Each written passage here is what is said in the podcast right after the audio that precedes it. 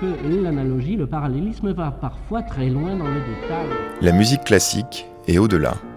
C'est l'heure métaclassique avec David Christoffel. En 1838, Schumann compose son opus 16, les Chrysleriana, une partition dont le troisième mouvement est intitulé Rasch, que l'on traduit rapidement par l'adverbe rapidement. Dans un texte qu'il intitule Rasch, Barthes prend acte des coups qui pulsent dans la musique de Schumann et cherche à préciser le propre du battement schumannien. Barthes écrit Il ne s'agit pas de taper des poings contre la porte à la force du destin, ce qu'il faut, c'est que ça batte à l'intérieur du corps, contre la tempe, dans le sexe, dans le ventre, contre la peau intérieure, à même tout cet émotif sensuel que l'on appelle à la fois par métonymie et par antiphrase le cœur. Battre, c'est l'acte même du cœur, il n'y a de battement que du cœur, ce qui se produit à ce lieu paradoxal du corps, central et décentré, liquide et contractile, pulsionnel et moral. Pour déplier l'abattu dont Schumann peut révéler par les mots de Barthes, nous recevons la musicologue Sylvie Douche qui en 2015 euh, organisait avec Eric Marty et Claude Coste un colloque sur Barthes et la musique, la pianiste Lauriane Corneille qui a fait euh, paraître un disque où elle a enregistré les Chrysleriana de Schumann et la lecture d'extraits du texte de Barthes, et la chorégraphe Dominique Brun qui, en travaillant sur la partition de Schumann, y a trouvé corps dans la lecture de Roland Barthes, dont voici un adagio.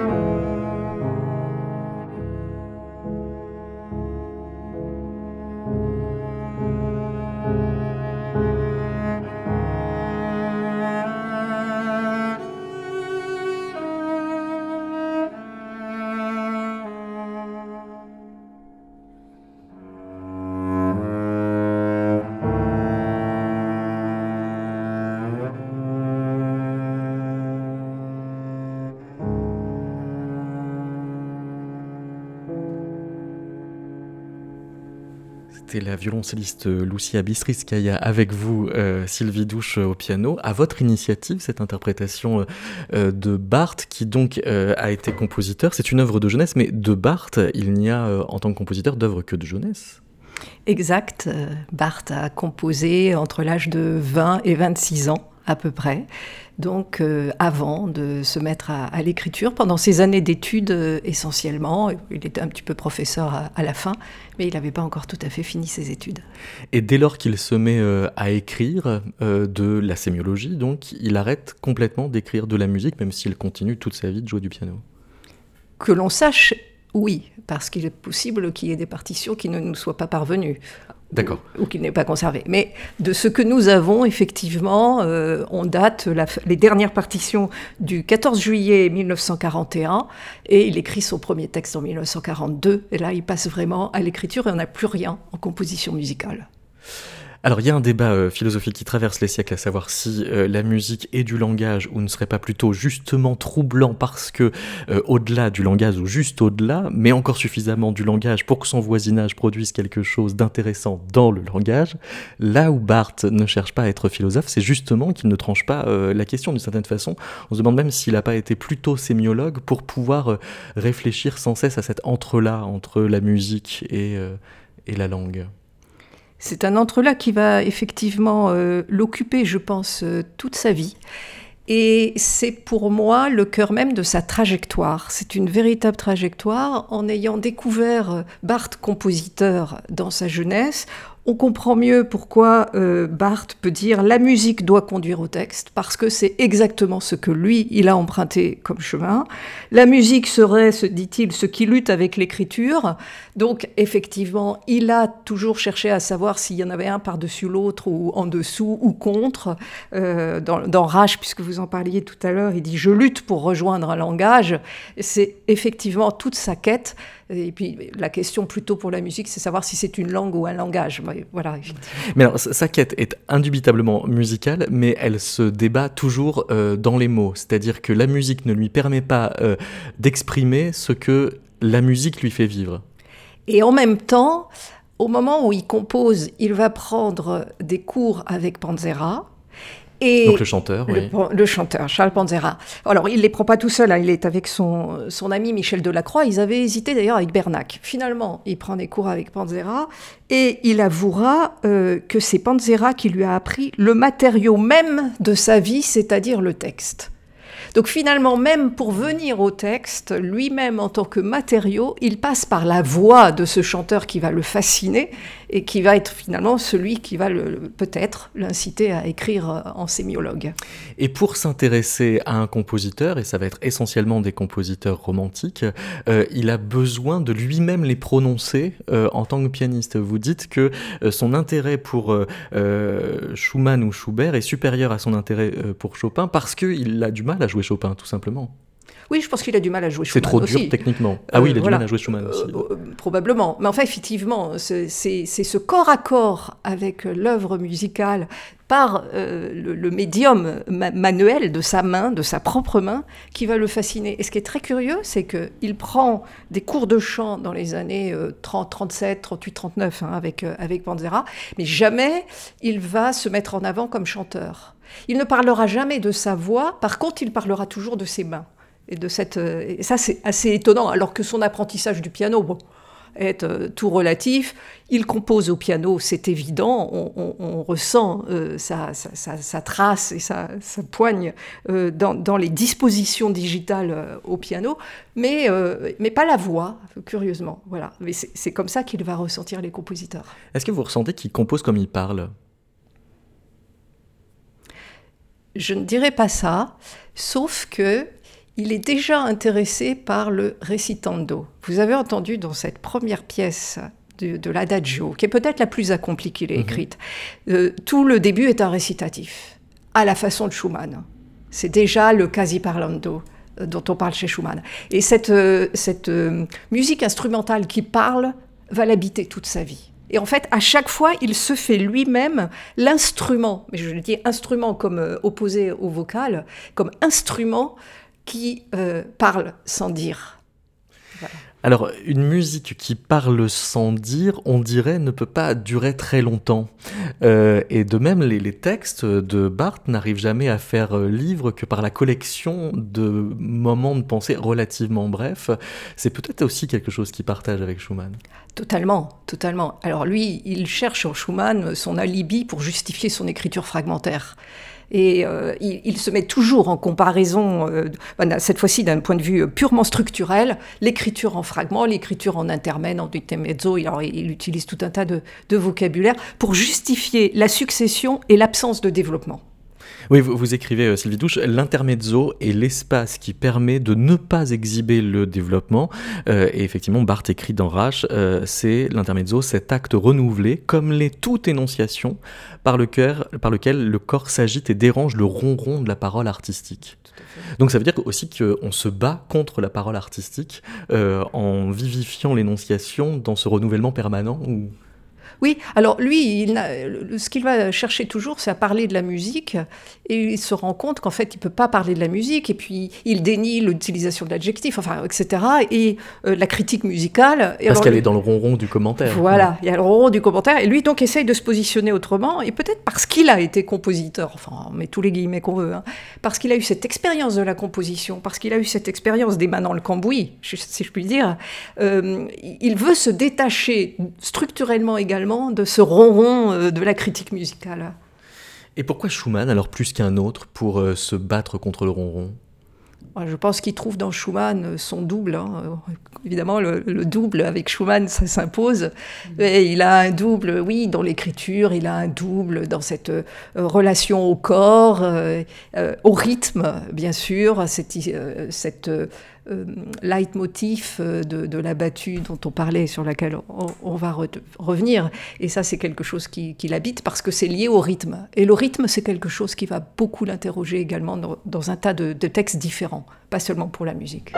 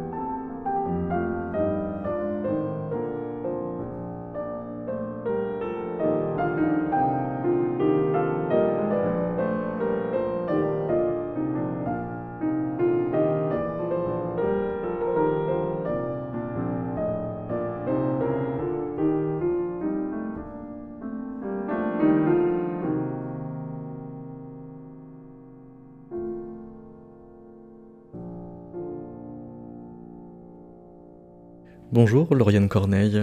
Bonjour David Christopher. C'est vous que l'on vient d'entendre euh, interpréter cette euh, troisième des Chrysleriana, qui est donc euh, un intermezzo. Alors toujours dans ce texte rache, on lit Barthes nous expliquer que l'intermezzo est épique. Par ses irruptions, ses mouvements de tête, le corps se met à critiquer, à mettre en crise le discours, que sous couvert d'art on essaye de mener au-dessus de lui, sans lui. Ça veut dire quand vous jouez les Chrysleriana, et qui plus est un intermezzo, vous devez critiquer le discours ou faire attention de ne pas discourir. Alors, euh, j'ai eu le sentiment quand, quand je me suis immergée, dans cette euh, musique de d'effectivement avoir affaire à, c'est ça des, des, des, coups, des, des des choses qui venaient euh, m'embêter dans ma construction de, de, la mélodie, en fait, dans, dans, la construction du discours. Je, suis restée vraiment euh, quelques mois euh, seulement avec lui, en fait, pour essayer de comprendre ce qui, ce qui émergeait. Et, on reparlera de Barthes après, mais c'est pour ça que ce texte, ce corps qui bat, est venu très très vite. C'est que je me suis rendu compte que pour moi, ce qui apparaissait le plus tôt, c'était ce que j'appelle les coutures toutes, ces, choses qui ne sont pas lisses en fait euh, dans sa musique, euh, qui font que il faut aller la chercher la mélodie. C'est pas c'est pas quelque chose qui se donne. Euh, c'est Marcel Beaufils qui parlait de Schumann qui disait que c'est une musique qu'on peut jouer uniquement pour soi en fait presque. c'est quelque chose de très intime.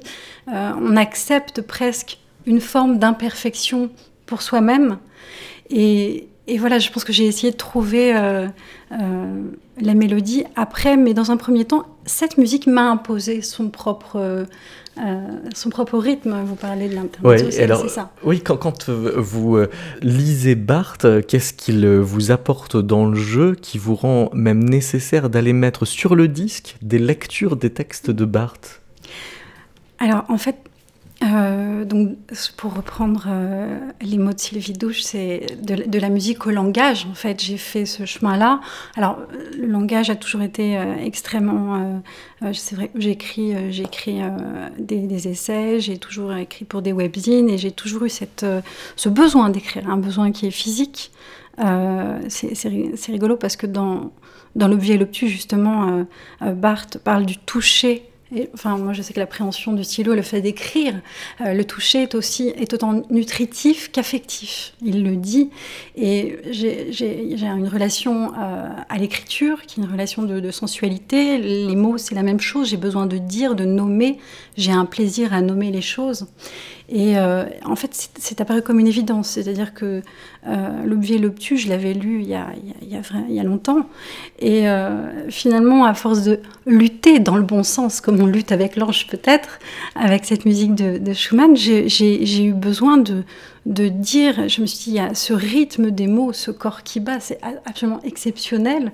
Euh, le, rythme dans la, pensée de, Barthes, voilà, c'est une écriture du corps, c'est une écriture euh, euh, qui m'était nécessaire en fait, et j'avais besoin euh, tout simplement besoin, c'était viscéral, j'avais besoin de dire ces mots derrière cette musique. Et je me suis dit, c'est complètement fou parce que euh, y a des gens qui, qui, euh, qui en auront peut-être, à qui ça ne va pas parler. Alors au début, je voulais vraiment que ça introduise chaque, chaque cycle, mais je me suis dit, bon, allez, en, bonus track, au moins, les gens ne seront pas obligés de se l'imposer à chaque fois, mais ça m'était nécessaire. Voilà, et les mots me sont nécessaires, nommer les choses, c'est quelque chose qui m'est nécessaire euh, autant, que autant que de, le besoin de jouer. Alors, on vous écoute euh, lire euh, un extrait de Rush. Le monde, pour Schumann, n'est pas irréel, la réalité n'est pas nulle. Sa musique, par ses titres, parfois par des ébauches discrètes de description, réfère sans cesse aux choses les plus concrètes. Saison, moment du jour, paysage, fête, métier. Mais cette réalité est menacée de désarticulation, de dissociation, de mouvements non point saccadés, mais brefs, et si l'on peut dire sans cesse mutants. Rien ne tient longtemps. Un mouvement interrompant l'autre. C'est le règne de l'intermezzo, notion assez vertigineuse lorsqu'elle s'étend à toute la musique et que le moule n'est vécu que comme une suite épuisante, même si gracieuse, d'interstices. Dans ce monde cassé, tiré d'apparence tournoyante, parfois un élément pur et comme terriblement immobile fait sa percée, la douleur. Si vous me demandiez le nom de ma douleur, je ne pourrais pas vous le dire. Je crois que c'est la douleur elle-même, et je ne saurais pas la désigner plus justement. Cette douleur pure, sans objet, cette essence de douleur est certainement la douleur du fou. On ne pense jamais que les fous, tout simplement, souffrent. La douleur absolue du fou, Schumann l'a vécue prémonitoirement cette nuit du 17 octobre 1833, où il a été saisi de la plus épouvantable peur, celle précisément de perdre la raison. Une telle douleur ne peut se dire musicalement. La musique ne peut dire que le pathétique de la douleur, son image sociale, non son être. Mais elle peut fugitivement faire entendre, sinon la douleur, du moins la pureté. L'inouï de la pureté. Donner à écouter un son pur, c'est un acte musical entier.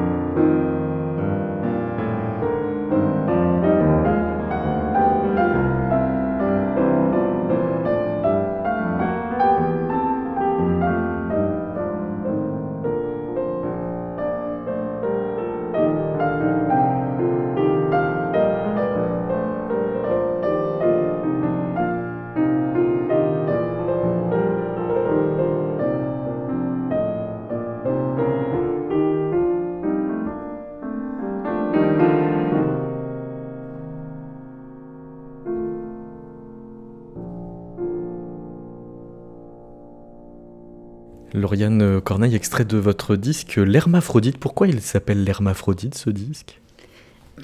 Parce que j'ai eu le sentiment d'avoir euh, eu besoin de réconcilier euh, en moi la part masculine et féminine pour pouvoir produire euh, une énergie artistique idoine. Et cette réconciliation, elle était appelée par Schumann? Elle était appelée, oui, elle était appelée de plusieurs fois la, base de, la, genèse de cet euh, enregistrement, c'est euh, le fait que j'ai été renversée par euh, une voiture il y a maintenant deux ans et demi. Et voilà, avec une clavicule cassée, vraiment très, très brisée, un traumatisme crânien. Et j'ai vraiment, vécu la sensation d'avoir été scindée dans mon être. C'était très complexe comme euh, sensation et l'idée de, la reconstruction est quelque chose de... Enfin, moi j'ai eu besoin d'images pour, euh, pour me reconstruire, d'où le kintsugi en fait, hein, cet art japonais de réparation des, des, faïences et des céramiques à la laque d'or.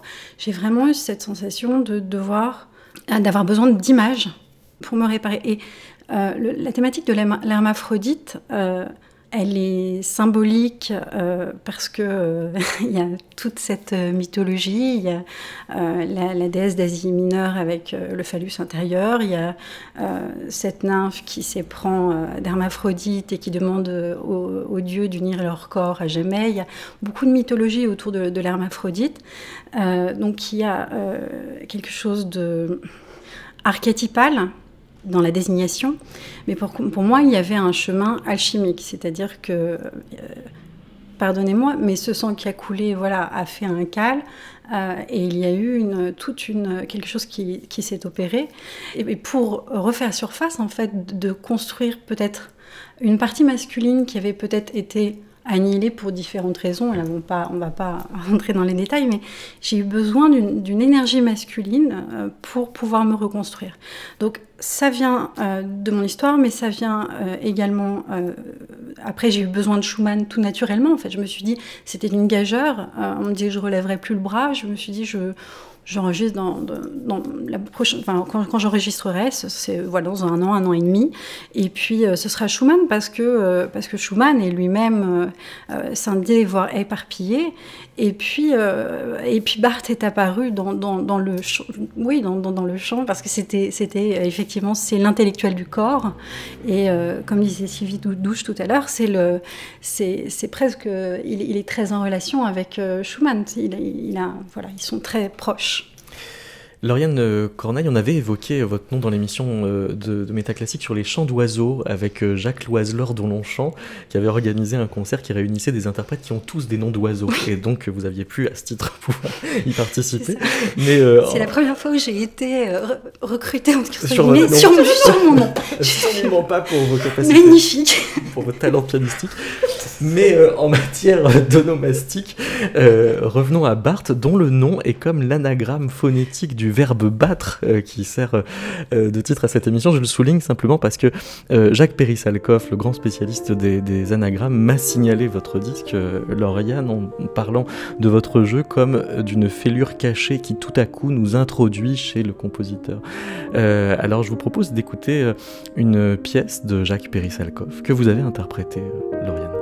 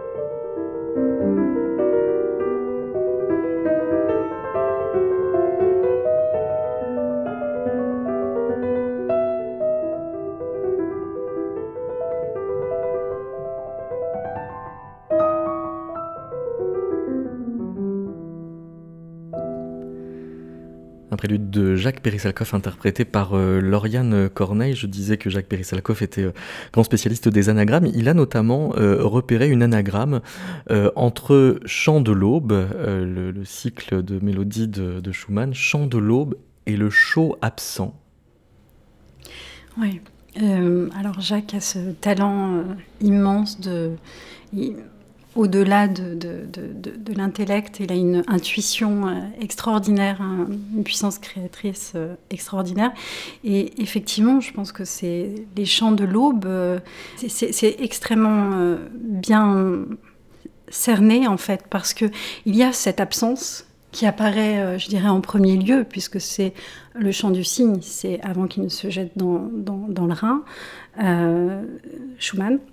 et et en fait, on sent déjà qu'il n'est plus là. Et pourtant, euh, harmoniquement, on, a euh, quelque chose qui est en train de, de se former, qui, qui, annonce même ce qui va se passer après euh, dans l'histoire de la musique. Et oui, il y a une forme de chaleur, il y a une forme de vie, il y a quelque chose qui coule. Enfin, pour moi, c'est c'est assez évident, mais on se heurte dans, dans un premier temps à, je, crois, des pièces qui, sont, qui semblent un petit peu absconses. Et de ce point de vue-là, Clara Schumann, quand elle a vu la partition pour la première fois, elle n'a pas vraiment pris ça au sérieux, en fait. C'était, c'était un petit peu compliqué. Il y avait vraiment un changement euh, euh, important. Et, euh, et, oui, c'est cette, c'est, je pense que c'est cette douleur du fou, c'est-à-dire que c'est quelque chose qui, qui crie, c'est là où, enfin, je veux dire, qui est toujours vivant, suffisamment vivant pour crier, mais qui, n'est déjà plus là. Dominique Brun, est-ce qu'on ne peut pas euh, justement entendre dans l'anagramme euh, relevé par Jacques Périssalcoff le chaud absent, l'idée que l'absent, ce serait le signifié et qu'on serait à se débattre euh, dans les signifiants parce qu'on est dans une musique qui cherche à parler mais qui n'a pas les mots, qui ne se donne pas complètement au langage, qui ne veut pas euh, céder à discourir C'est trop compliqué. Euh, C'est-à-dire qu'il y, a une menace de formalisme qui est toujours présente euh, chez, chez Barthes, avec laquelle il se débat. Enfin, il ne faut pas se résoudre à la forme, quoi. Et c'est ça qu'on fait entendre en même temps. Mm-hmm. Oui, tout à fait. Mais je sais pas, c'est ce qui, me vient, c'est plutôt la question euh, de l'anagramme, euh, le chaud absent. Moi, c'est étrange parce que ça fait résonner quelque chose de beaucoup plus. Euh, bah, il y a la question de l'absence, mais ça fait résonner pour moi la question du chaud. Et, et en fait, il y a comme une espèce de sensualité qui serait contrecarré, qui, ne pourrait pas véritablement s'exprimer, quelque chose euh, d'interdit et, qui pousse à l'absence en fait, qui pousse à s'absenter. Donc, euh, c'est une réaction très intuitive. Hein, oui, mais alors qui, qui dans, dans, euh, dans, sa contention, se débat et se bat. Oui, probablement. En tous les cas, il, il y aurait la présence d'une forme inconsciente. Enfin, il y a quelque chose qui justement est un discours euh, euh, qui n'est pas un discours rationnel, mais un discours inconscient. Euh, il y a du ça. Pardon? Il y a du ça. Il y a du ça, exactement. Il y a du ça, ça se débat et, et ça lutte et ça frappe et ça cogne, etc. Ça tisse, mais c'est toujours ça. C'est-à-dire, il y a du corps en tant que le corps fait symptôme par rapport à quelque chose qui voudrait se dire et qui finalement s'énonce probablement toujours à côté, en deçà, euh, enfin voilà, d'une manière probablement euh, complexe parce qu'effectivement on ne sait pas très bien de quoi ça parle, ce que ça dit finalement. Alors euh, Barthes le dit en disant ça, enfin il vient dire sabbat chez Schumann, mais il parle surtout du corps. On, va, le préciser après avoir écouté donc ce quatrième des, des chants de l'aube interprété par Lauriane Corneille.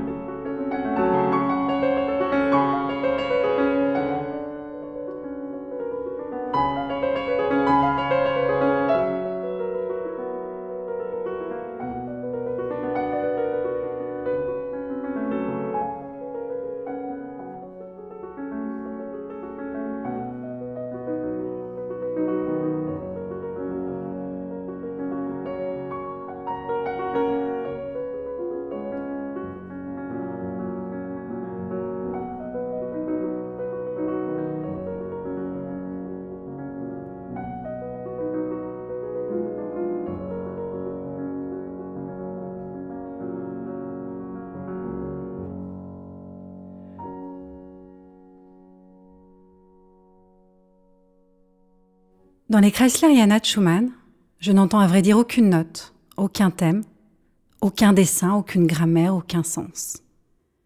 Rien de ce qui permettrait de reconstituer quelque structure intelligible de l'œuvre. Non, ce que j'entends, ce sont des coups. J'entends ce qui bat dans le corps, ce qui bat le corps, ou mieux, ce corps qui bat. Voici comment j'entends le corps de Schumann. Celui-là, à coup sûr, avait un corps, et quel corps? Son corps, c'était ce qu'il avait en plus.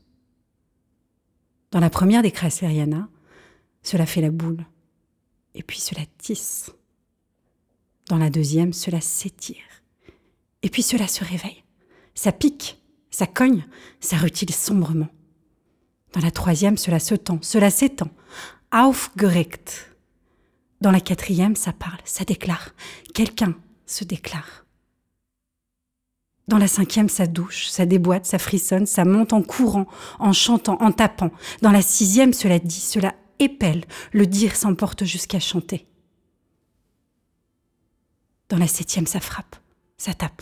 Dans la huitième, ça danse, mais aussi cela recommence à gronder, à donner des coups. Dominique Brun. Ça danse. Cette danse, ce texte vous permet de faire danser Schumann ou Comment il vous parle euh, enfin, Faire danser Schumann, euh, non, parce que. C'est plutôt. Ce que ça m'a plutôt suggéré, c'est de. C'était de faire danser euh, quelqu'un, mais à partir du texte, effectivement, de, de Barthes.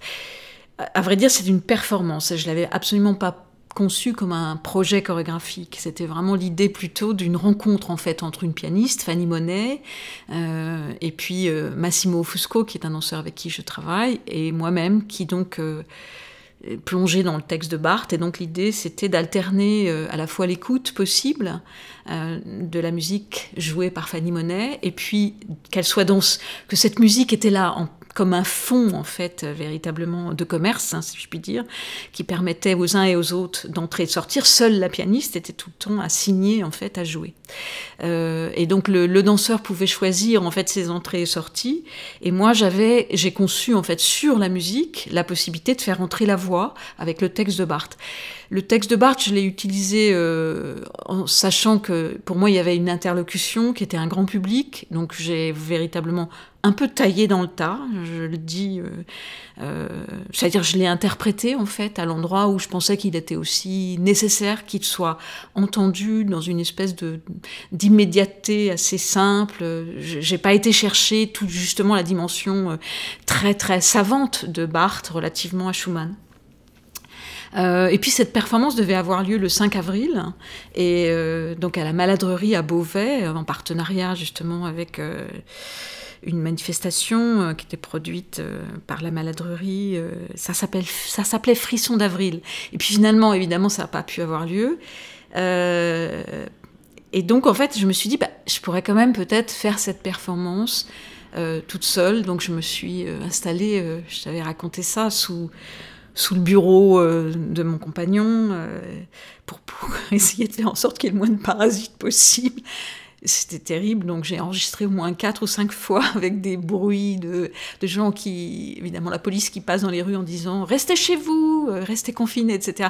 C'était vraiment très intéressant dans le rapport du confinement dans le confinement dans lequel j'étais, et puis en même temps cette omniprésence de, du son. Enfin, j'ai fini par trouver un endroit qu'on appelle chez nous l'observatoire, qui est un, une espèce de placard dans un escalier, où là j'ai réussi à avoir à peu près ce qu'il fallait pour pouvoir enregistrer. Alors après, je te l'ai fait parvenir.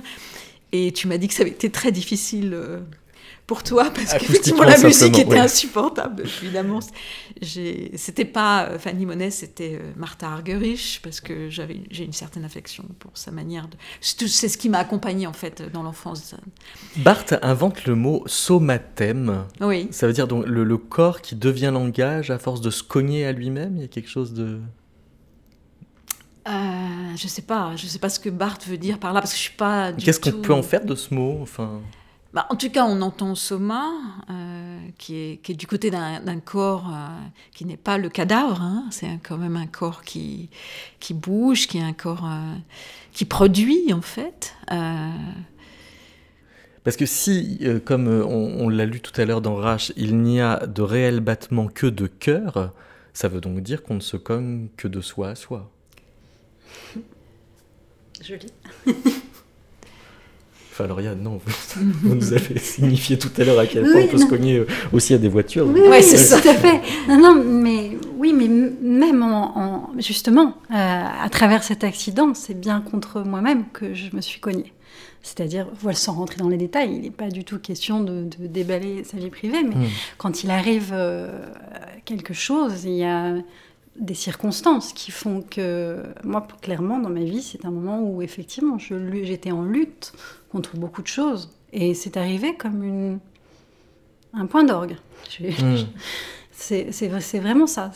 Donc, ça a euh, éclaté comme signifiant. Tout à fait. Mais tout, à fait. Et l'expérience du corps, pour moi, c'est quelque chose de très présent chez moi. C'est pour ça que je suis aussi une passionnée de danse et, que Barthes résonne aussi à ce titre. Euh, ce corps qui bat, je, m'y retrouve tout à fait. Euh, de par mon expérience personnelle. Sylvie, dans, sa manière de travailler, Barthes tâtonne.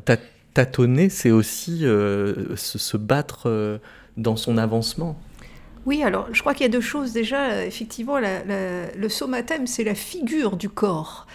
Et euh, je pense qu'il faut le penser presque comme, euh, comme un contenant. C'est-à-dire, euh, toute sa pensée se fait dans le corps.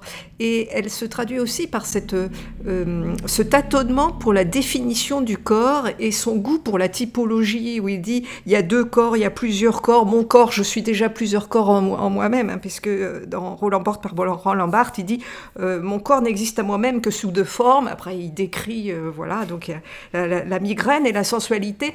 Et, et enfin, il essaye de se définir dans ses corps, mais il essaye aussi de définir le reste à rentrer dans des corps. Donc après, il va. Euh, c'est toujours des distinctions très asymétriques hein, quand même. Ça. Oui. Il, va, il, va, affiner, donc il va dire j'ai un corps digestif, j'ai un corps nauséeux, j'ai un corps migraineux. Enfin, enfin c'est pas drôle tout ça. Et euh, donc cette euh, volonté de, de, de, ranger, de classer, d'effectuer des typologies est assez symptomatique et révélatrice de, Roland Barthes, qui dit d'ailleurs ailleurs il y a trois types d'écoute. Enfin, il, a toujours besoin voilà de, de, classifier. Et je pense que le somathème, c'est cette figure du corps qui, qui, en fait se retrouve partout. Alors peut-être migraineux, peut-être sensuel, peut-être le corps de jouissance qui est celui qui, l'exalte le plus. Et, je pense que c'était ça le, somathème. Du coup, j'ai oublié votre question. Euh, du coup, ma, ma question c'était le tâtonnement, c'est-à-dire dans le rapport au, travail, comment il y a une espèce de, de battu qui se débat avec soi-même? Ouais, alors là, je vais revenir à la pratique de, de, pianiste et de compositeur, parce que euh, lui, étant un amateur pianiste, il va sans cesse euh, euh, tenter de justifier cette pratique d'amateur. Il va s'opposer à ce chant, à ce pas ce chant parce que je pensais à Fischer Disco, mais à, disons à cette interprétation par trop technique qui serait un peu comme le, le, le, le phéno piano, comme il y a un phénochant euh, chez lui, et euh, il s'oppose au dressage, euh, j'ajoute gladiateur pour, mm. pallier, pour plagier euh, Paul Valéry. Euh, lui, non, voilà, il, trouve que c'est trop froid, cette euh, virtuosité. Il veut qu'on ne sente pas la technique, qu'on sente toujours cette attitude de découverte face à l'œuvre. Et ce, tâtonnement, il l'applique à lui-même, finalement, encore une fois, donc dans, sa, dans sa pratique de l'écriture et de la sémiologie, de même qu'il ne remettait jamais les mêmes doigtés. comme ça, il risquait pas de progresser en piano. Euh, il ne veut pas remarcher dans les mêmes traces. Alors en même temps, il a une pensée spiralante et en même temps jamais pareil. Voilà. Ce qui fait, alors d'où cette pratique un peu asymétrique, je disais, de la distinction, où c'est toujours des, des, distinctions à deux termes, où il y en a un qui est insupportable parce qu'il est euh, trop porteur d'ordre, et l'autre euh, qui n'a rien à faire là parce qu'il aimerait bien pouvoir s'échapper? Voilà, et puis il est toujours entre les deux. C'est ça, et du coup il est toujours entre les deux. Dominique? Tout à fait. Et euh, si je peux me permettre, pour rebondir sur la notion de somathème, vous disiez le corps migraineux, le corps nauséeux, et je dis que cette multitude est aussi très schumannienne en fait. Il n'y a, a, pas uniquement le doppelganger c'est parce que Schumann ne choisit jamais. Et si, je pense qu'il y a un côté très enfantin dans le sens où il, ne décide pas. Enfin, c'est ça se fait dans, dans, le moment présent. Là, je vais faire la boule. Là, je vais tisser. Là, c'est vraiment ce, cette chose-là. Je pense. Il est entre Zébus et Florestan. Oui, oui c'est ça. Il y a une tentative de reconquête de l'impulsion, peut-être. Moi, ça m'évoque quand même un corps pulsionnel. Et, en fait, euh, c'est pas du tout le corps du cœur, enfin, euh, au sens de la pulsation qui, elle, pour le coup. Alors, il y, a de l'arythmie dans le cœur, bien sûr, mais ce qu'on entend dans la pulsation, c'est quand même le retour du même dans un espacement continu. Enfin, c'est pas du tout, justement, le rythme. Quand il y a rythme dans le cœur, euh, c'est problématique. Ça pourrait craquer. Ça, ça, ça, ça, va trop vite et en plus, ça va pas comme il faut. Ce qui, quand ça doit marcher bien, ça doit être régulier. Donc là, il y a vraiment l'idée quand même d'une espèce de pulsation euh, euh, qui finalement pourrait euh, devenir non mesurable.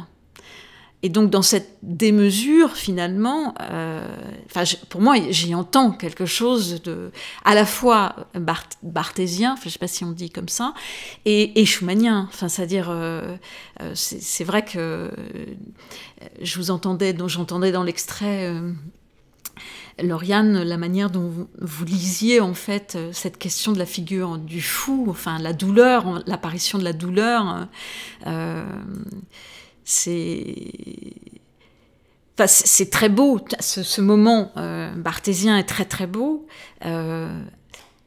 parce que justement, il arrive à, ramener la, douleur à la notion de pureté. Enfin, Sauf que ce qu'on peut comprendre aussi, c'est quand il y a folie, justement, il n'y a, plus de beauté, si je puis dire. Enfin, il y a vraiment quelque chose comme d'une perte et, euh, du chaos. Enfin, en même temps, ouais, je pense que Barthes euh, disait c'est le musicien qui est fou et l'écrivain euh, qui, est sage. Et donc, quelque part, il enviait cette folie. Mais il ne voulait pas s'y résigner.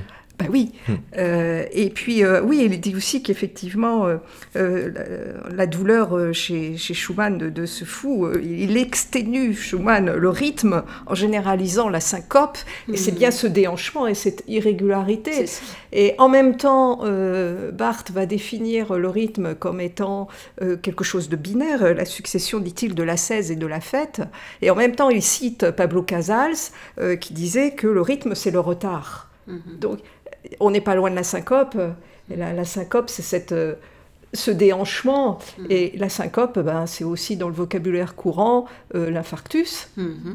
Absolument. Euh, c'est le cœur, c'est le battement du cœur. Qui... Voilà. Donc le rythme, voilà. Donc le rythme n'est pas forcément, oui, régulier. Et il célèbre aussi, je pense, cette, ce décalage. Voilà. Le, rythme, c'est la, c'est la célébration justement de l'arythmie, si je puis dire. Enfin, c'est ça.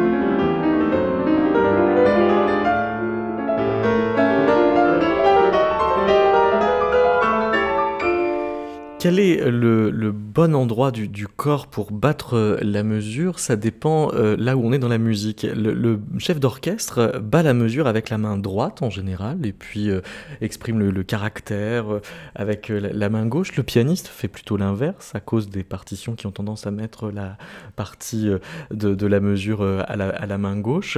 Sachant que Barthes était un gaucher contrarié, comment on fait? Lauriane je pense qu'on bat avec le cœur. Euh, je... Oui, mais le cœur est à gauche. Oui, oui, Oui. Je sais, mais j'assume totalement. Je n'ai pas d'autre réponse. Ah non, il est au milieu euh, Ah oui, Il est entre. milieu. En fait, En euh, fait, il est, on il dit qu'il est à gauche, mais, mais, il est, au il est quand même au niveau. Il est très centré. Il est un petit peu plus euh, à gauche, mais il est très centré. Il est en fait plus centré qu'on me dit. Alors moi, je vais décentrer le, le débat. Euh, oui, je pense que alors Barthes, compositeur, met son cœur à gauche parce qu'il lui faut, comme je, je l'ai écrit ailleurs, il lui faut ce trépied euh, dont il s'occupe plus, qui est en général une quinte à vide ou, ou, ou un- l'arpège, voilà, qui est dans sa main et comme ça il est tranquille et après il peut s'occuper d'une main droite. il se libère euh, la main droite. voilà, il se libère la main droite. Bon, donc ça, ça- moi je le sens comme ça quand en- en- dans sa posture de compositeur. Ça c'est un peu l'anecdote. Au-delà de ça, euh, quel est le- où, où se trouve la battue La battue, c'est donc euh, le cœur qui bat et euh, c'est donc le corps qui s'engage. Et Je crois qu'en ce qui concerne le piano, il l'a dit euh, très bien lui-même. Euh, il dit euh, Je sais tout de suite quand j'entends du piano la partie du corps qui joue. Et euh, si c'est le bras, trop souvent hélas, musclé comme le mollet d'un danseur, si c'est la griffe, ou si c'est au contraire la seule partie érotique d'un corps de pianiste, le coussinet des doigts, dont on entend le grain si rarement. Voilà. Et ça, c'est dans le grain de la voix, Mm. et qui parle de ces coussinets. Et je crois que c'est là le cœur qui bat Mm. au piano. Ah oui, c'est là qu'on peut sentir le, le pouls, effectivement. Ah oui. Voilà. Oui, tout à fait. Et le Ouais. cœur est ici. Le cœur est au bout des Le doigts. cœur Ouais. est au bout des doigts. Ouais. Donc ça veut dire que la battue n'est pas qu'une question de rythme, mais va bien au-delà euh, de- dans la mélodie. Oui, oui, c'est absolument. Je- Ouais. Il y a encore euh, ce, jeu de distinction dont on parlait tout à l'heure, euh, Sylvie Douche, à savoir que euh, y a un, usage un peu mortifère du langage et puis un langage qui se voudrait tellement vivant qu'il a du mal à dire comment. Oui, et d'où le recours à la musique. Parce que pour lui, c'est une façon d'échapper à ce paradoxe. Il, dit quelques temps plus tard ou plus tôt, je sais pas, la langue est fasciste. Ce qui l'amène à dire que la langue euh, est, fasciste, c'est qu'elle nous force à dire des choses. Euh, Est-ce à dire que la musique est antifasciste par essence parce qu'elle nous forcerait à ne pas tant dire ce qu'on dit? Oula. C'est-à-dire à, à- à- à nous mettre dans un rapport Là, à- à ce qu'on dit. Dominique. Parce que tout à l'heure, c'était moi le oula, donc. La musique, euh, tu disais la Ouais, je redis la phrase. Vas-y, Ouais. redis la phrase, c'est ça. Est-ce à dire que la musique est antifasciste par essence parce qu'elle nous forcerait à ne pas tant dire ce qu'on dit? Elle nous forcerait à ne pas tant, tant dire ce qu'on dit. C'est ça. Effectivement. Elle nous forcerait néanmoins. Elle nous forcerait néanmoins, oui, j'ai Elle l'impression. nous forcerait néanmoins. C'est-à-dire qu'il y aurait quand même quelque chose qui devrait véritablement s'exprimer, mais finalement, on ne sait pas quoi. Enfin, euh, Donc Voilà. on retrouve cette contention de... Oui, c'est, pour moi, c'est, vraiment euh, c'est de l'ordre du discours, mais qui emprunte à, la, à plusieurs discours, enfin à une certaine forme de discursivité. C'est-à-dire qu'il y a, il y a celle du corps qui, qui, qui, qui- évidemment, le corps de l'interprète qui joue, mais il y a le corps du compositeur qui compose, il y a celui qui entend. Enfin, il y a, et, et en fait, toute cette espèce de, de, de relation euh, à la musique fait qu'il y a plusieurs discours hein, qui, sont, qui se côtoient et, et qui, de toute façon, font qu'on ne peut pas assigner un sens à la musique, évidemment. Voilà. oui Lauriane, oui. Oui, je, je- je voulais peut-être dire que finalement, dans la musique, quelque chose est dit. On l'entend, si on veut bien l'entendre, mais chacun l'écoute à sa manière. C'est toute la particularité de la musique. Oui, mais est-ce qu'il n'y a pas euh, en plus euh, un dialogue avec l'empêchement euh, à tout dire? Comme le langage euh, verbal semble le promettre, sans doute de façon illusoire du reste. Euh, Je pense que, je pense que le, langage est très illusoire dans, sa capacité à, tout dire. Il y a cette omnipotence et, pour moi illusoire. Et d'ailleurs, euh, c'est pas pour rien si on, emprunte différents médias, euh, différents canaux pour essayer d'exprimer, embrasser un sujet. C'est parce que le sujet, l'œuvre d'art qu'on aborde euh, ne, peut pas. Enfin, je veux dire, je, je me permets de faire un parallèle avec mon travail, mais la raison pour laquelle j'ai adjoint euh, le kintsugi, euh, Barthes autour de Schumann, c'est que j'ai souhaité qu'il y ait un objet qui puisse être appréhendé de différentes manières par différentes personnes, des différentes intelligences, différentes sensibilités. Voilà. Le désir de dire fait dévier la force de ce qui est dit. Crois que d'abord, il est un amoureux de la langue. Et euh, la langue, elle est euh, indissociable du contenu, quelque part. Et lorsqu'il admire dans Panzera la façon dont la musique fait irruption dans la langue, comme il dit, euh, c'est qu'en fait, il y a comme un double discours qui se fait. Et il attaque toujours le côté superficiel euh, de, des descriptions, etc. Dans le degré zéro de l'écriture, euh, il, signale un petit passage où il est question de battre et de cogner, etc. Mais qui ne sont que des métaphores qui sont en fait une espèce de surface qui fait office d'artifice de l'art. Hein. vraiment un artifice faussement de l'art, etc. Mais qui ne veut pas dire grand-chose.